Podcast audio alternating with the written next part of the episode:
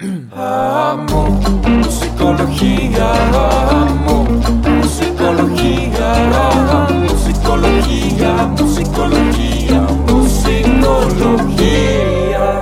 Buenos días, buenas noches, buenas tardes, buenas mañanas, madrugadas o la hora que sea. Bienvenidos a Musicología, una semana más, un episodio más. Recuerden que estamos en Musicología, donde todos los lunes tenemos un episodio nuevo con un invitado nuevo.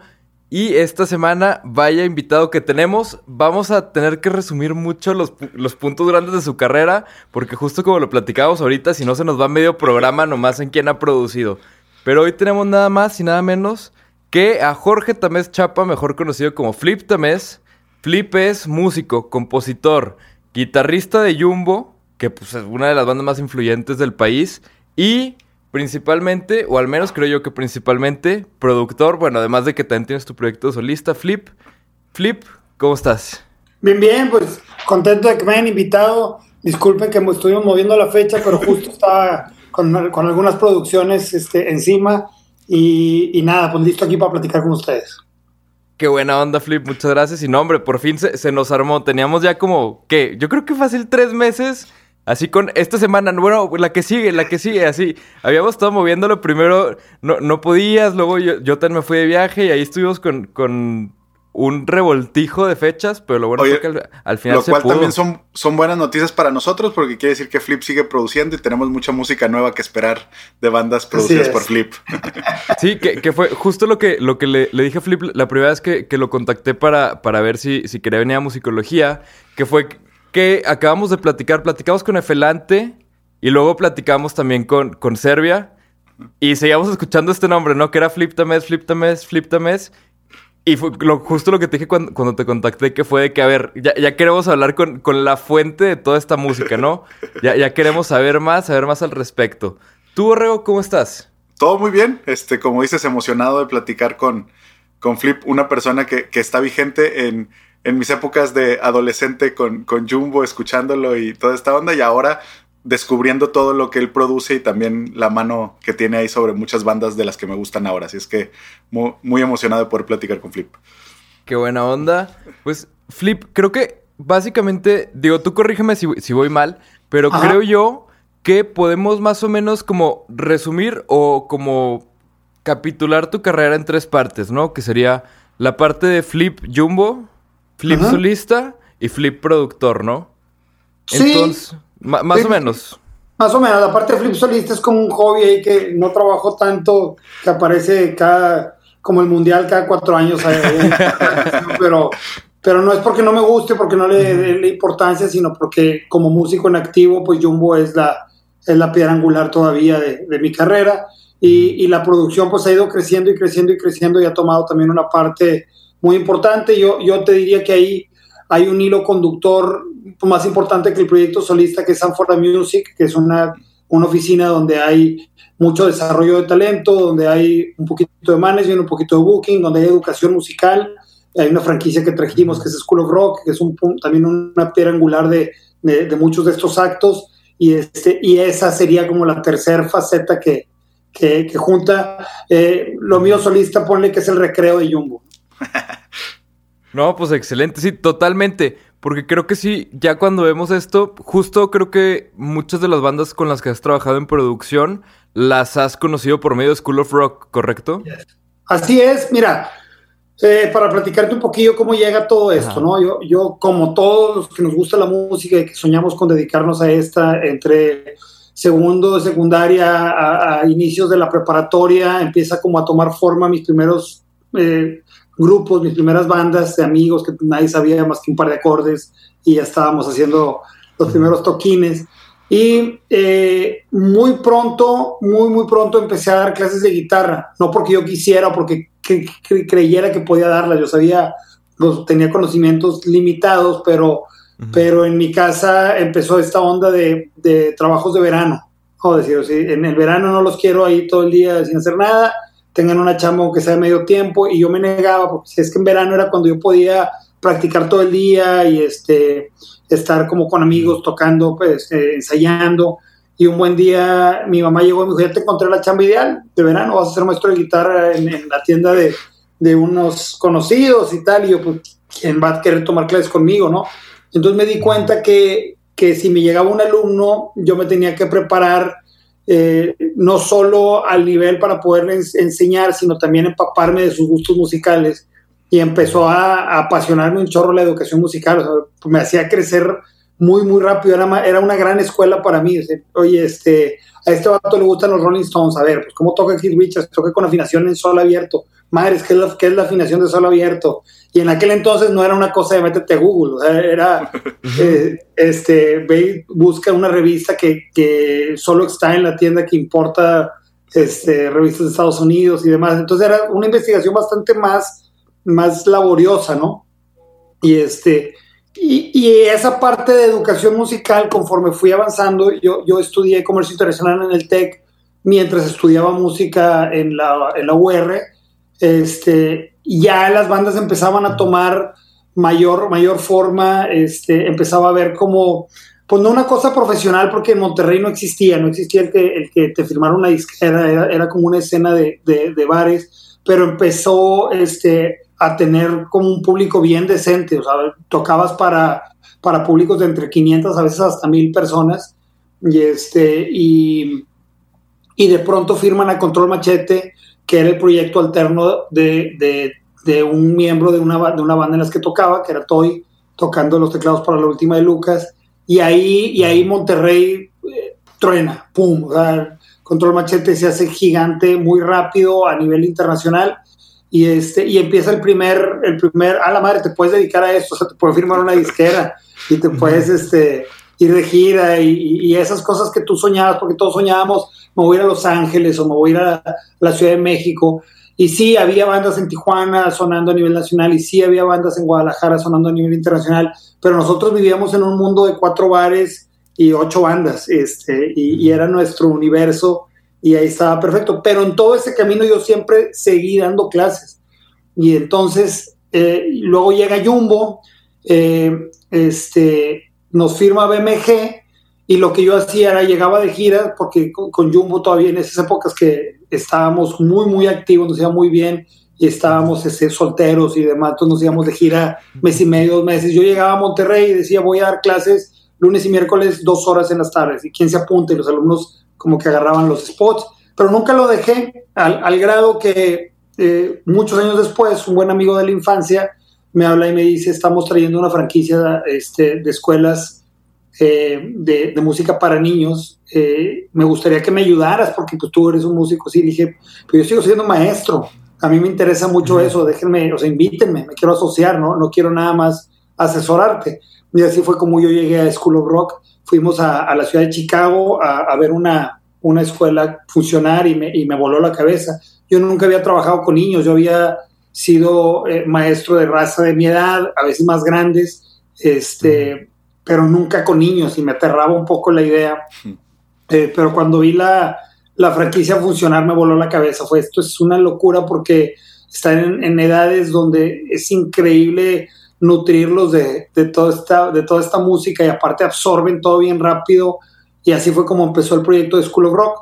Y para hilártelo con lo demás, este, con el pasar de los años, eh, bandas de amigos o, de estos alumnos que yo le había dado clases antes de School of Rock me buscaban, ¿no? Flip, quiero grabar, ayúdame. Y empezaba yo, yo ni decía que era productor, o sea, como que les ayudaba a, entrar al estudio, a contactarlos con, ingenieros, con ingenieros de mezcla, de máster, eh, que yo había conocido pues en el trayecto de, de, en ese entonces, 15 años de estar en Jumbo, ¿no?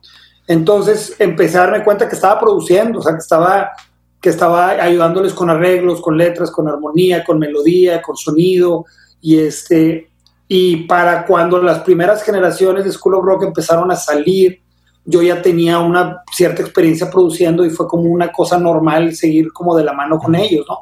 Y para que se den una idea, por ejemplo, de esas primeras generaciones está Sophie Reyes, que es, aunque yo no la produje, pues es ahorita una, una, una artista muy importante del pop y luego vino Serbia, y luego sí bandas como Stereo Mama, Felante, Luisa Vox, pero también empezaron a buscar bandas no necesariamente que venían de School of Rock, o sea, como que yo me fui de la mano de School of Rock haciendo productor y me empezaron a buscar pues un montón de bandas de otras ciudades, pero sí es muy claro que, que por ejemplo, cuando cuando Serbia empieza a despegar, pues es muy natural que, que otras bandas me busquen. Y por ejemplo, haber tenido la fortuna que me invitara a José Madero a producir esos discos también pues, te ponía en el, en, el, mapa como productor de otro, de otro calibre, no sé. Este, sí, como sí, sí, como que te, te, sube escalón, ¿no? Y no solo de bandas que van desarrollándose, sino ya de pues artistas que venden más discos que yo. O sea, no, no sé, este, eh, es también como un parteaguas importante. Oye, y, y, platicando de esto, eh, Flip, me interesa mucho saber, porque ahorita que dices esta parte de, maestro y lo importante que es para ti dentro de, tu andar musical, me interesa mucho saber, porque platicábamos con Pablo, que no es solamente enseñar música, ¿no? O sea, que se necesitan muchas otras cualidades de desarrollar. Este, yo te preguntaría como, ¿qué otras cosas, pensando en ti, no tanto como lo que has enseñado, sino qué, otras habilidades has tenido que desarrollar? Me imagino cuestiones como enfrentar los nervios para subir a un escenario, este, cuestiones de networking, o sea, cualidades... Lo que, lo que, más me apasiona de, trabajar con niños es, no, o sea, parecería que School of Rock es como el semillero de las siguientes bandas, y qué padre, pero no va por ahí la onda, sino lo que, lo que es muy apasionante es ver como la música como una herramienta de formación integral. Ahorita tocaste un tema bien importante, o sea, no hay un alumno que haya tenido dos o tres conciertos con School of Rock que le dé miedo pararse en su salón de clases a hablar en público. O sea, si ya, si ya enfrentaste un escenario, ya para pararte a presentar, ¿no? Por ejemplo, y hemos tenido casos bien específicos de niños que sí tienen, eh, pues un poco, no problemas, pero que les cuesta un poco la onda, la onda social, ¿no? el no tan amigueros, y que los papás vienen con cierta preocupación, oye, ¿cómo estás en secundaria y no eres amiguero? O sea, es, esto es, y de pronto, este, pues los ves en, no sé, en Pal Norte, abriendo un festival, y pues llegan al día el siguiente lunes, llegan a la escuela y pues son los vatos más populares, ¿no? No hay, también hay un manejo del otro lado, a ver, tampoco, tampoco te vuelvas loco, o sea, estás aquí porque nos prestaron el escenario para, o sea, no eres tampoco, y ese, y ese es estar como estirando, este, y aflojando acaba siendo una gran herramienta. Eh, la música es tal vez en esos primeros años de formación el único lugar donde no, donde no eres medido. O sea, si tú estás en la escuela, quién sacó 10, quién es el primer lugar, quién tronó, quién es el burro, ¿no? Si estás en el deporte, quién es el más rápido, quién es el que mete el gol, quién es la estrella del equipo. Y el otro vato en la banca con la autoestima hecha pedazos, ¿no? En la música o en el arte en general, tú eres tan válido como cualquier otro, independientemente del virtuosismo de las herramientas. O sea, tú puedes ser un punk que sabe tres power chords y dominar el mundo. Este, power chords. O sea, no necesitas ser un virtuoso para realmente ser muy, muy bueno en lo que haces, ¿no? Porque tu expresión artística es suficientemente válida nada más por existir. Y entonces ahí es donde, donde es bien padre ver que un niño de 8 años puede ser compa de un vato de 16 años y tocar juntos y hacer música juntos, cosa que no va a suceder en ningún recreo de ninguna escuela y mucho menos en el deporte. Este, entonces es bien importante obviamente toda esa motivación a nivel medición y a nivel mejora, y ni se diga el deporte es importantísimo, pero aquí es un ambiente bien peculiar donde, donde agarras un set de habilidades que te, que te, que te hacen fuerte en un montón de cosas que solo aquí las vas a agarrar. Totalmente. además, digo, creo que lo que me llamó mucho la atención a mí a la hora de ver la cantidad de gente que había salido de, de School of Rock, yo dije, ok, algo están haciendo bien porque no puede ser coincidencia. O sea, estamos hablando, pues, un montón de artistas, Mama, Serbia, Luisa Vox, Sophie Reyes, o sea, de verdad son mucha gente que ha salido de ahí y creo que, pues, por ejemplo, yo estudié en, Point Blank, ¿no? Que es una escuela de música electrónica en Londres. Yo estudié allá y el ratio de, como de éxito de sus estudiantes es del 2% por generación. O sea, de, de, 100 de 100 personas, dos se dedican a la música. O sea, no dos van a ser artistas. O sea, dos se dedican a la música de que, o sea, a lo mejor es Ghost Producer para otro güey o algo así. Ok, ok, ok. Y, y el verlo acá y verlo específico en Monterrey, porque digo, allá, pues, o sea, realmente la gente que era de ahí era muy poca, era gente de todo el mundo que iba a estudiar y aún así el ratio de éxito era del 2%. Entonces, ver acá lo que están haciendo en Monterrey con School of Rock y la cantidad de artistas que están sacando, ¿cuál crees tú, Flip, que sea como el ingrediente secreto que, les ha permitido sacar tanto talento, impulsar tanto talento o la combinación? Porque pues, me imagino que son yo creo que nos juntamos para empezar tres amigos y, que y que nos complementamos muy bien, porque por, ejemplo, Andreas tiene mucha visibilidad por su podcast y, y porque parece un hermano de los Gallagher, no sé. Este, pero hay un tercer socio que muy, muy importante que es Alejandro Valadez, que, es un apasionado de la educación, está loco por la educación. Ellos dos tienen una prepa que se llama Land School, con un programa también muy innovador de, educación.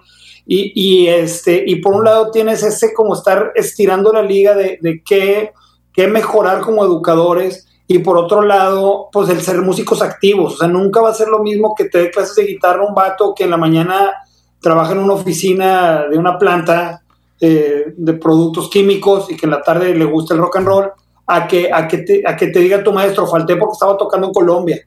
Y, pero ya llegué, ¿cómo que estabas tocando en Colombia? Sí, fui a tocar y fíjate, en el soundcheck nos pasó esto, en el festival. Entonces, el, el tener y músicos activos y no, no necesariamente tan glamurosos como este ejemplo, porque es real, pero, pero puede ser un, un, maestro que se está enfrentando a, oye, no tengo lana para grabar mi disco y quiero sacar música, entonces lo estoy grabando en la casa. Y con el paso de bien poquito tiempo, los niños ya, ya traen un lenguaje de, de escena, ¿no? Cosa que de otra manera te toma muchos años, ¿no? Otra cosa que yo no, al principio no le quería creer a School of Rock es, vamos, Vamos a subirlos a un escenario aunque se sepan dos notas, con un dedito. O sea, que toquen, que acompañen una canción este, con un dedito, dos notas, ¿no? Y yo decía, no, lo estás chiflando mucho, le estás dando el premio antes de que se ponga a practicar escalas, aprender acordes, que haga los ejercicios.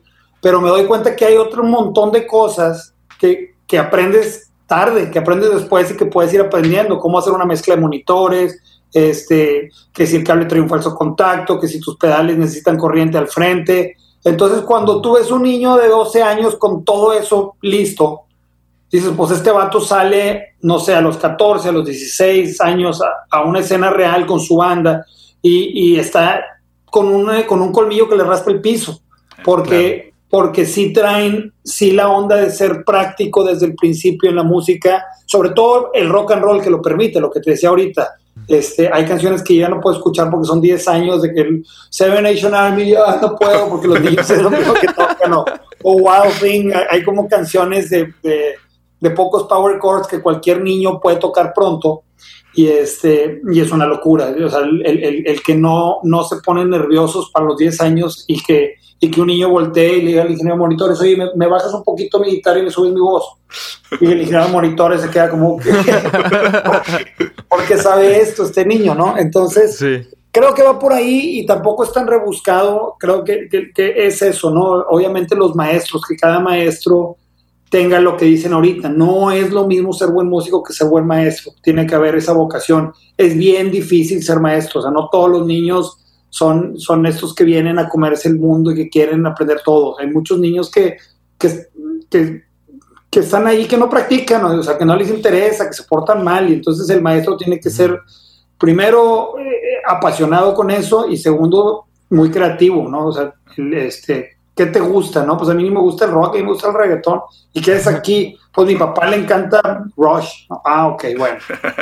Entonces, pues ¿cómo meto, cómo lo motivas, no? ¿Cómo lo motivas ahí? Este, pero es, esa es la labor, ¿no? Y entonces creo que, que, también pues, nos ha tocado la suerte de, que se inscriban, eh, pues sí, que se inscriban estos vatos de los que hablas que luego se juntaron ahí, este, enfrente de nuestros ojos y, y que luego pudimos trascender más allá de School of Rock y entrar al estudio y, y poder este, pasar la antorcha de tan buena manera.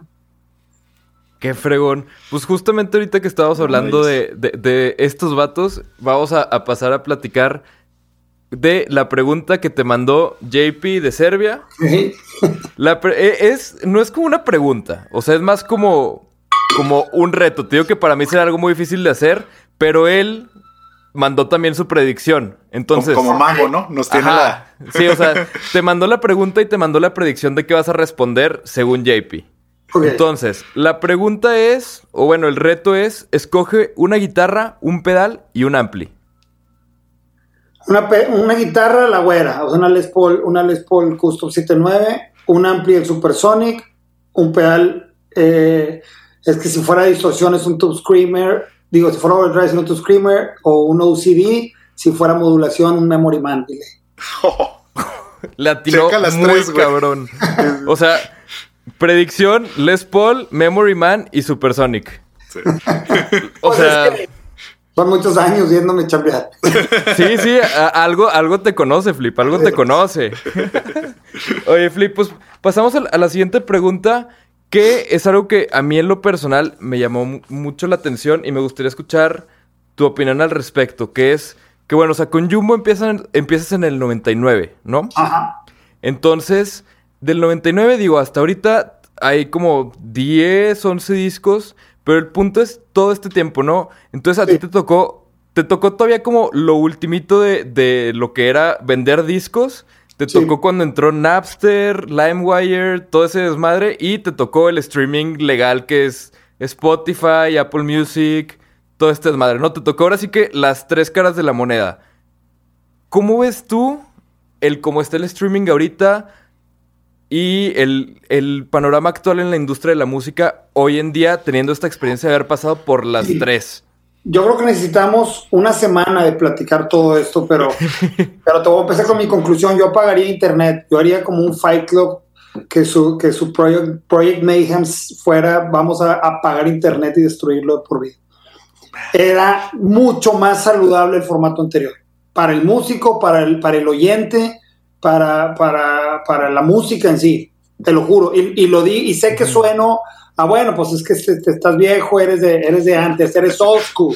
No, no es por ser old school, la música sonaba mejor, los artistas ganaban mejor, el, el público ponía más atención, o sea, hay, muchas cosas negativas del cambio de formato y sí, a nosotros nos tocó sobrevivir todo, todavía no acabamos de entender una venta digital cuando ya se convirtió el streaming y, y nos tocó ver cómo las disqueras empezaron a, a sufrir mucho, a comprarse entre sí y a quedar solo tres majors a nivel mundial. El negocio cambió por completo y, este, y, y fueron golpes duros, o sea, golpes muy duros y, y- y cambios en la industria que pudiéramos de verdad estar una semana platicando de todas las ramificaciones, como, como, o sea, te puedo tirar así temas. ¿Por qué se está desapareciendo la banda de estadio? ¿Por qué está desapareciendo el músico de tiempo completo? Este, ¿Por qué están desapareciendo tantas cosas? ¿Por qué, por qué una compañía disquera se tiene que preocupar del skip rate? Porque la gente no puede escuchar una sola una canción completa, déjate un álbum. O sea, hay tantas y tantos pequeños temas, pero, pero bueno, a nosotros nos firma BMG en el 97. Ujú. BMG más tarde eh, se, se fusionaría con Sony. Eh, hacemos un primer disco sin Pro Tools, sin pantalla, o sea, todavía en cinta, no por hacernos los hipsters, sino porque así se hacían los discos. Eh, si te equivocabas, entraba un vato con una navajita a cortar la cinta y, este, y, y a pegarla con una escocha especial, a poner los carretes, se te queda viendo, dale otra vez, a ver si te equivocabas.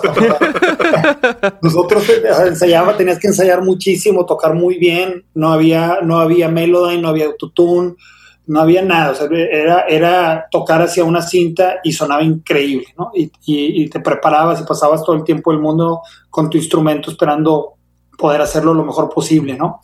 Este, y luego, eh, ¿cómo te explico? O sea, era muy bueno el que te firmara una disquera, o sea, entraba una maquinaria inmediatamente que te hacía, deja tú que tú fueras millonario, nadie se hizo millonario de, de ser músico, pero sí podías trabajar 24/7 de la música de tiempo completo, porque a nosotros cuando te firma BMG, el primer disco lo, lo hicimos en Boston, ¿no? Y luego había, tu canción estaba en la radio, tu canción estaba en MTV, en Telehit, en VH1, y eso te permitía poder estar de gira casi, casi a los seis meses y tenías público en todas las ciudades y tú decías, oye, se está vendiendo muy bien el disco en las tiendas en Guadalajara, vamos a tocar a Guadalajara y tenías un público enfrente, porque el compromiso de un de alguien que compraba un disco no sé, no me puedo estar equivocando, pero si tú vendiste un 100% de discos, tal vez el 70% te iba a ir a ver en vivo.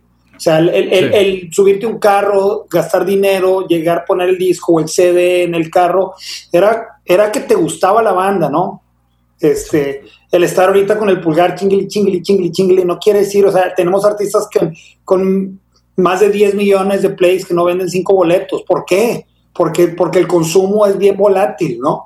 Entonces antes tenías como estadísticas muy sólidas y, y, entonces inmediatamente eras, eras músico. O sea, durante muchos años Jumbo mantuvo cinco familias. O sea, era, vamos, o sea, trabajamos todo el tiempo en Jumbo. O sea, yo me levantaba, me subía al carro con la guitarra, nos íbamos al estudio a componer, a tocar, a planear, este, a decir, oye, nos sale más barato si compramos un remolque que está rentándolo. O sea, todo era 100% ahí. ¿ok? Y luego empezó primero muy fuerte la piratería, o sea, era como una gran alarma, no sé si a ustedes les tocó chicos, pero había anuncios de que no compres pirata, y yo, pues güey, si, el disco vale 150 pesos y el pirata vale 15, pues van a comprar piratas, o sea, tiene que ir la gente a, o sea, el, gobierno tiene que ir a quitarlos y a realmente castigar la piratería. Entonces, te estás peleando con la piratería cuando empieza este Napster y LimeWire. Es de repente, oye, güey, hay un programa este, que te bajas todo el trip. Y deja tú, porque ya, ya existía Pro Tools y ya existía, empezaba el Reason por ahí. Entonces, pues empezabas a bajar software y a bajar discos, y luego Metallica se pelea con Napster y empieza todo esto, y de repente el iPod y iTunes, ¿no? Nosotros viajábamos, íbamos de gira y tenías dos cases, ¿no? cruzados, ¡fum! El case con tu, con tu Discman y el case con los, con los cuatro o cinco discos que ibas a oír esas dos, tres semanas y dejabas dos huequitos porque pues obviamente ibas a comprar en ese rol un par de discos, ¿no? Ah, Entonces los, escogías bien, bien cuidadosamente. Este, hablábamos, oye, yo me voy a llevar Davent, no te lo vayas a llevar tú y mejor llévate tú otro y nos, nos lo intercambiamos en la carretera. o sea, era todo un, era bien bonito, güey, ¿no? Bien, todo un ritual, güey. Y de repente el, el primer iPod, y ahí venimos, oye, ¿cuánto le caben? Hombre, güey, le caben este, 60 discos. ¿Cómo, güey? ¿Cómo 60 discos aquí? Y ahí estamos todos con el iPod, güey. Este, pero la experiencia, sí te quejabas que, que el arte no, no, estaba chido, que no venían los créditos, que las letras, pero de alguna manera estábamos surfeando la tienda y comprando discos y demás. Este, pero ahí, ahí en ese momento, ¿qué habrá sido? Porque fue justo en Teleparque, que fue nuestro tercer disco donde siempre se empezó a sentir el colapso, el colapso de las, de las disqueras. Empezó a haber muchas cartas de retiro a los actos no populares y como no populares me refiero que a actos como el rock. O sea, el rock no es y nunca ha sido en México una parte importante del pastel, de la música popular mexicana. O sea, no, no es, no, no puedes decir, ah, ahorita es urbano, este pop, eh, eh, ranchero, rock. No, no, el rock, es, el rock siempre ha sido un nicho, ¿no? Obviamente hay, siempre ha habido entre tres a siete bandas que son gigantes que ya cruzan a, la música popular, pero pensemos del rock, o sea, no pienses Café de Tacuba, o este, piensa, piensa el rock que conoces, el rock de las bandas de, que andan ahí este, activos, ¿no? No son parte, o sea, no, no, no juegan en la misma cancha que, que los actos gigantes de pop o que los actos gigantes de grupero, ¿no? Este, y esos son los primeros actos que ya no caben, o sea, porque las disqueras no es que se hayan fusionado para hacerse más grandes, se fusionaron, si eran de ese tamaño, viene la otra, hace esto y se queda de este tamaño y la, y la mitad de catálogo de, gente que trabaja de actos va, ¿no? Y empieza como una onda de independencia, donde aparte de, hay como una gran mentira de, en el rock. Dice, no, yo prefiero ser indie porque en la independencia a mí nadie me dice qué hacer y, me gusta ser experimental y alternativo. Y, güey, nadie es independiente por gusto. todos, quieren que haya alguien metiendo telana a tu proyecto y, y, este, impulsándolo. Eres independiente porque ya no cabes. Y para nosotros fue, fue una tormenta perfecta porque eh, la historia de Jumbo, en la historia de Jumbo ya es todo un tema, pero te lo, te lo resumo muy rápido. Eh, el Kike, el baterista, el Vox, el primer baterista, su esposa eh, es de Los Ángeles y por, por razones laborales y, y, de vida deciden mudarse a Los Ángeles y ya era como que no era viable estar teniendo al baterista tan lejos. Entonces sale de, de la banda, Eddie, su hermano, se va con él a Los Ángeles como aprovechar ese, ese momento, intentar hacer cosas allá, pero los dos eran muy importantes en la banda, no, no solo en el sonido y en la composición, sino también en, lo visual, en, eran como, Eddie era como otro frontman en Jumbo, y Vox, pues uno de los mejores bateristas de Latinoamérica. Era como un golpe muy duro. Al mismo tiempo nos quedamos sin manager, al mismo tiempo nos dan la carta de retiro Sony BMG y ahí, y ahí nos cuestionamos si seguir o no. Este, ahí por el tercer disco, es como que estoy, estoy a valió madre, estoy a colapsó. y este, y, pero ya llevábamos pues, ocho años en esto, la marca estaba muy bien, o sea, Jumbo tenía como manera de seguir tocando sin ningún problema y, decidimos continuar. Entra Beto Ramos y nos quedamos como cuarteto y entendemos que esto ya valió madre, o sea, que el disco, que esas regalías discográficas habían, habían desaparecido como las conocíamos, que los discos ya no se iban a hacer con esos presupuestos gigantes ni en esos estudios exóticos en ciudades eh, importantes y también la tecnología nos alcanzaba. Para ese entonces todos teníamos en nuestra casa Pro Tools y interfaces y controladores y empezábamos a, a, componer de diferente manera y a ver que los estudios también empezaban a ser más pequeños. Ya nadie grababa cinta, ya nadie mezclaba este, sin recall de llegar dos días después, a ver, prende otra vez la sesión y bájale un poquito al, al feedback de, ese delay. O sea, antes las mezclas era, acabas de mezclar y decías va y va, o sea, porque hacer un recall de un estudio gigante, eh, había un vato ahí escribiendo todo el asunto, ¿no? Y es, ¿sabes qué? Se nos, nos quedó mal el compresor de los overheads. Hazme un recall de todo el estudio. No, güey. Este, así se va, así se va, güey, porque era muy caro y, y, y muy latoso, ¿no? Entonces, este, en fin, ahí nos dimos cuenta y empezamos como una cosa de independencia muy dura, muy, muy dura, porque nosotros veníamos, pues sí, chiflados, consentidos de, de que nos hicieran todo, de tener como el manager que se encargaba de hasta lo legal, este, editora, la disquera, tú nomás música y de pronto, a ver, güey, tengo que saber yo de esto y tengo que saber yo de esto otro y, y, hubimos los que nos clavamos como esa parte también del negocio porque no, por gusto, sino porque ya nadie te lo, te lo estaba haciendo. Y veíamos como las bandas nuevas eran más todólogos, ya eran, ya eran mercadólogos y se hacían ellos su merch y todo. Este, todos esos happy punks eran bien autosuficientes, ¿no? Y, y, y, nos pusimos las pilas y pasamos por sellos independientes muy cool como Noise Lab, este, y luego sacamos discos directamente a, a, la distribuidora. O sea, hay un, hay un EP acústico de Jumbo que se llama Álamo, Canciones en Madera, que somos nosotros dándole el máster a la, a, la distribuidora que trabajaba con las disqueras. Y, este, y cada, te podría decir que cada disco lo fuimos reinventando. De repente, oye, hay esquemas de inversión privada que están como siendo, siendo muy viables. Hicimos un par de discos con, con inversionistas, así como, como haciéndolas de disquera este, y, en ese momento estábamos en Saytrack con management, entonces salieron como distribuidos por Sony, unos otros por, por, otra, otra cosa que es a donde quiero llegar, pero así, no, así nos la pasamos muchos años hasta el disco anterior que firmamos con Universal.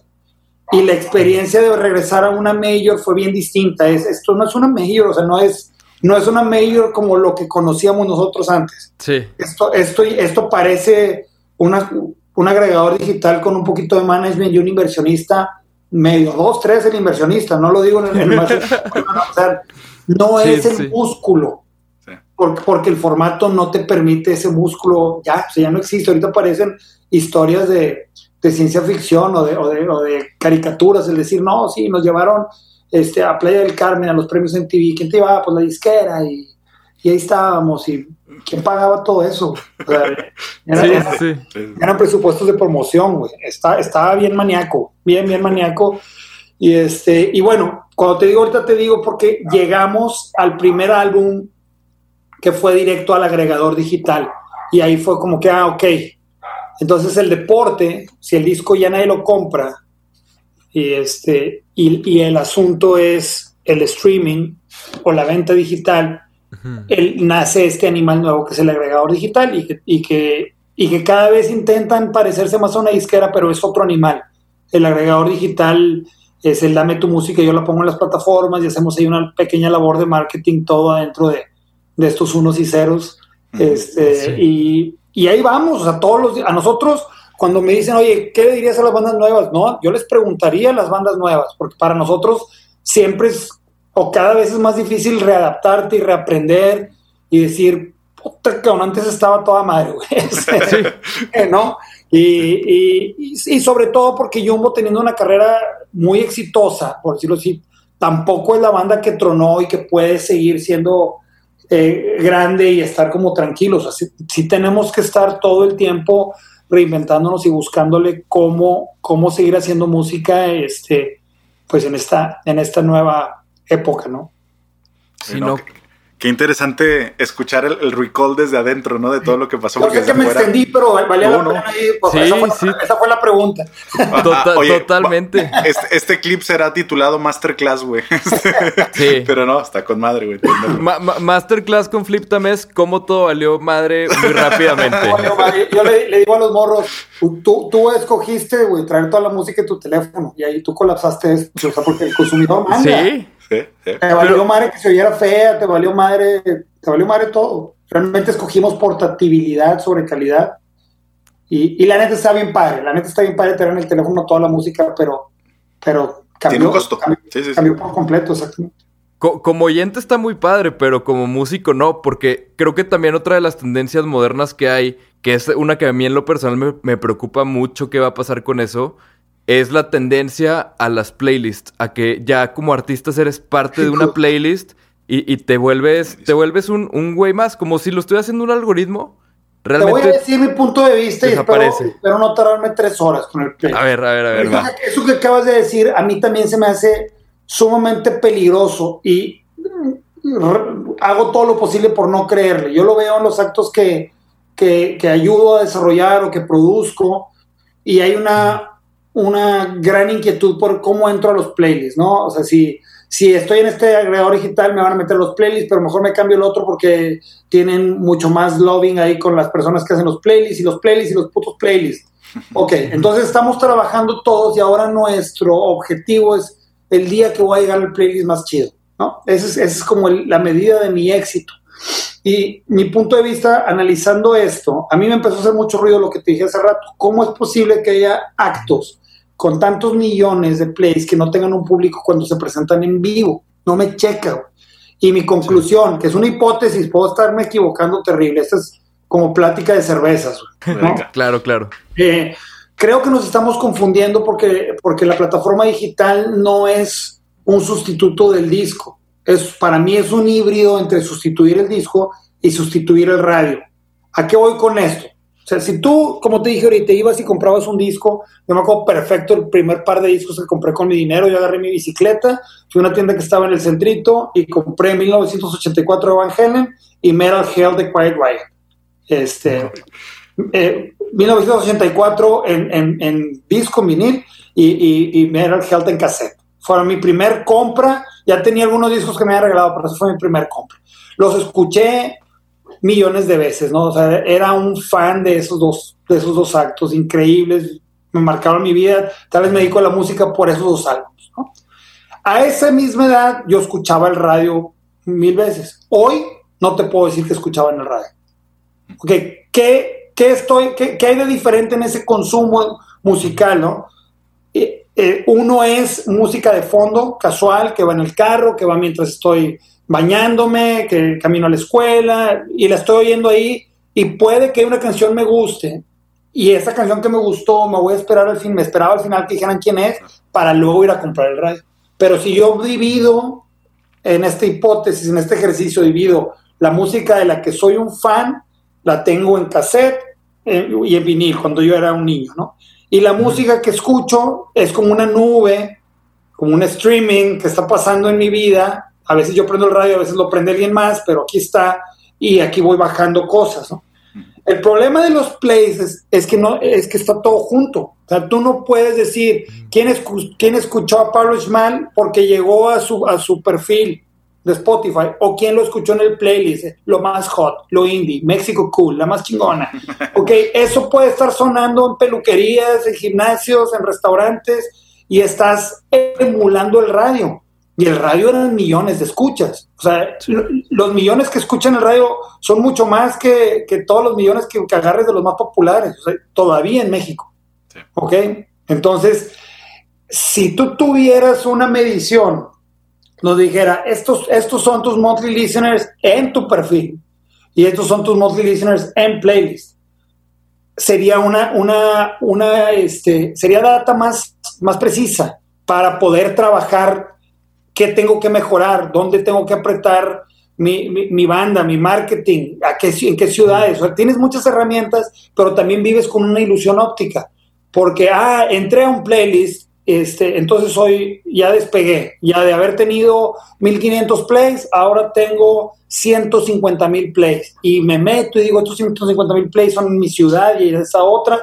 Y voy y toco y van tres vatos a verme y dos de esos son porque son amigos de mi novia. Entonces, entonces este, hace muy difícil, o, también hay pautas muy buenas de trabajo de marketing digital que te pueden poner un video de YouTube con muy buenos números. Este, afortunadamente la payola desapareció, o sea, hay cosas como positivas, pero hay, ¿me entiendes? Entonces, lo que yo digo es, sí, está increíble, está bien padre y todos queremos estar en playlists. No crean que, que yo no, o sea, yo también quiero que estar con y todos los proyectos que hago quiero que estén en todos los playlists. No es que no quiera, es que no podemos vivir con un objetivo tan, tan jodido. Es decir, no puedo, no puedo estar haciendo música y estar levantando mi, mi, mi, proyecto y estudiar y prepararme y comprar fierros y, hacer una inversión para grabar y ensayar y todo para, para, tener la ilusión de un día llegar a un playlist. No, yo no puedo, no puedo vivir con eso, se me hace muy, muy pinche, muy, muy corto, o sea, está, está, muy, muy leve. Entonces, ¿qué creo yo, qué, qué aconsejo yo? Que sí, el marketing digital, ¿no? Este, y, busquemos y, y, encuentre las maneras, pero tiene que haber una parte donde la música siga siendo entre humanos, cabrón. O sea, donde, donde hay un vato en un bar tocando chido y que diga qué padre está este vato y el día que saque su disco diga qué padre yo lo vi y, eh, y, no es soñar con un antes, es que la música sigue siendo una expresión humana que acaba en los oídos de otro humano, güey. Entonces, este, no podemos perder de vista eso, güey. Eso, entonces, sí, güey, cada vez tocamos menos en vivo y se vuelve un videojuego en el que grabo aquí en mi casa, aquí estoy con mi interfase y lo subo y estoy jugando. Ah, cabrón, a ver, a ver, con mi PayPal le meto a, esta pauta de Facebook y con y de repente toda mi carrera está aquí, güey. E, este, ¿me entiendes? Hasta que, hasta que gano el jackpot del premio ya lo logré, ya tengo 5 millones de plays, suena mi teléfono, ¿quieres tocar en este festival? Puta, qué chingón, ya soy un artista bien grande. Güey, eres, un pinche robot, güey. Entonces las bandas, sobre todo las bandas de rock, tienen que ir a juntarse, ensayar, a tocar y, tocar en el patio y comprar unos cartones para que le caigan sus amigos a verlos tocar pinche primero, luego tocar con madre. Eso lo dijo Dave Grohl, no yo. Este, y luego y luego ser una banda de rock de tocando para humanos. Y a mí sí me amarga y sí me molesta que el único objetivo se vuelva a estar en el puto playlist. Y, y Spotify, Apple Music, también los artistas necesitan más información, más data. No es nada más te agarré, te puse y listo, ¿no? Sí, pues mira, hay, hay, hay, hay mucho, mucho que estudiar. Este, no es muy diferente cuando firmabas un contrato. ¿Tú crees que yo leí el primer contrato discográfico? Más rápido te tomaste la foto, ¿no? A mí nomás me dijeron, te van a firmar y te tronaba la cabeza. ¿Dónde? Es normal que no estemos informados del aspecto legal y te voy a decir una cosa, no importa cuánto lo leas, no va a cambiar. O sea, puedes escoger no estar en Spotify y decir voy a salir solo en alguna plataforma que le dé el 100% al artista, pero la neta, ese, ese barco ya zarpó. sí. sí, sí, ya no es una elección viable. Sí, sí, sí es importante estar informado de, cómo funciona el negocio de la música si te quieres dedicar a esto. Este, pero, pero ya, ya valió madre, o sea, ya, ya no hay opción. Este, si tú dices, no, yo voy a ir a, a, GarageBand, sí, este, SoundCloud o, o estas que, que, que, son mucho más nobles, yo no, no conozco un amigo que no sea músico que las conozca. Sí. tú no tienes un compa que, Está, que está haciendo ejercicio escuchando SoundCloud. Si lo tienes es porque es un, es un melómano o un músico, pero no tienes un amigo arquitecto que se va a correr en la mañana escuchando SoundCloud. Entonces, lo, mismo con Bandcamp, ¿no? Que, que es la, la, otra que hay donde creo que los viernes le dan todo al artista. Sí, sí, sí. todo eso, creo que, pues sí, o sea, realmente es música para músicos y son tus compas músicos apoyándote. Y creo que aquí entra todavía una parte más cabrona que es la parte de, de que ya como músico tienes que, que, innovar y creo que como músicos ahorita tenemos que innovar mucho en cómo, cómo regresar fuentes de, de ingreso, porque creo que con esta Ah. pandemia nos hemos dado cuenta que, que el ingreso del streaming no es, no es suficiente. Y creo que hay muy buenas ideas, como por ejemplo, ha- hay una, una banda, no me acuerdo cómo se llamaban, pero se llamaban algo así como, no sé qué chingados, Skulls. Este, y en vez de vender su disco en, en CD o en vinilo o lo que sea, mandaron a hacer como unos chocolatotes con, con forma de, de calavera y adentro venía un USB donde venía el disco. Ah, qué padre. Entonces, creo que cosas así es lo que no- vamos a tener que hacer de alguna manera u otra, el innovar y, y vender. Por ejemplo, me acuerdo que Marian Rusi decía que ella su disco, creo que ya no lo hizo, pero ella decía que su disco lo quería vender en, eh, como un código QR en una botella de salsa, porque le gustaba la salsa. Pues niña, niña sacó una cheve. Así Sí. también. Y era, ese era su disco, Nemesis. Este, yo sí creo que tenemos que ser muy creativos y darle la vuelta. eh, sin embargo, no vamos a encontrar el hilo negro.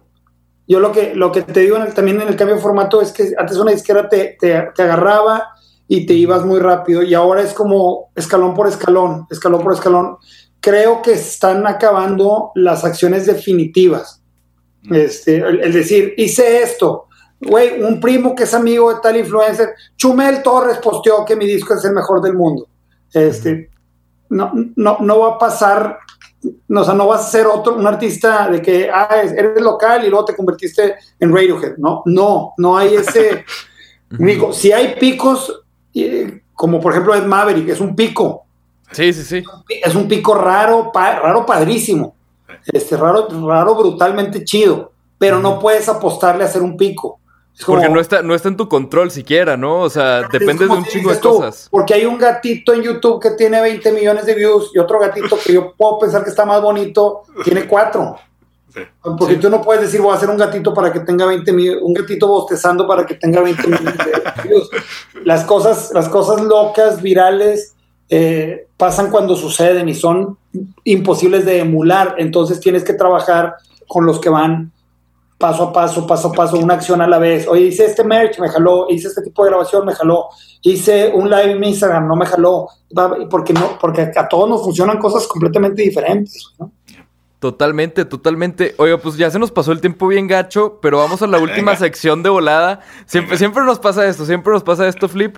Pero Sí. creo que hoy nos pasó más natural que de costumbre. O sea, hoy. Es que hablo un chungo, yo no, hablo yo- yo, yo no volteé al reloj y, y- y ahí cuando volteé dije, ah, cabrón, ok, ya se nos pasó.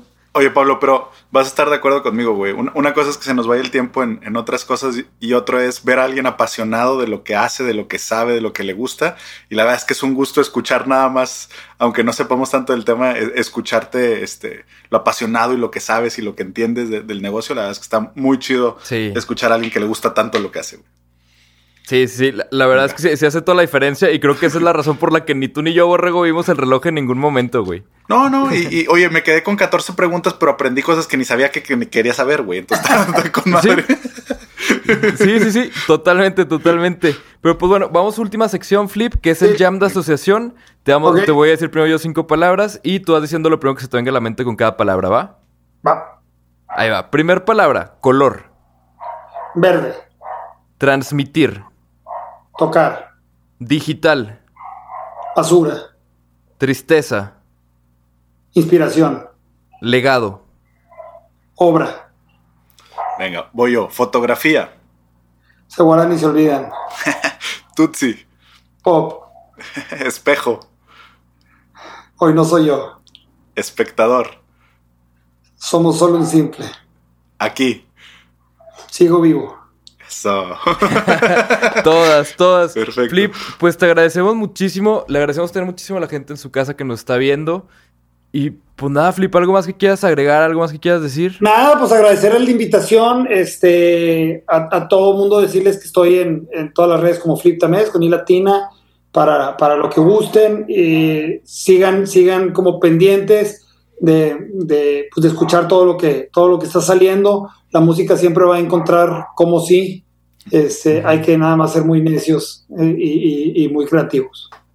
Exactamente, pues te agradecemos muchísimo, Flip. Muchas gracias a todos en su casa y nos vemos la próxima semana con otro episodio. Muchas gracias. Bye.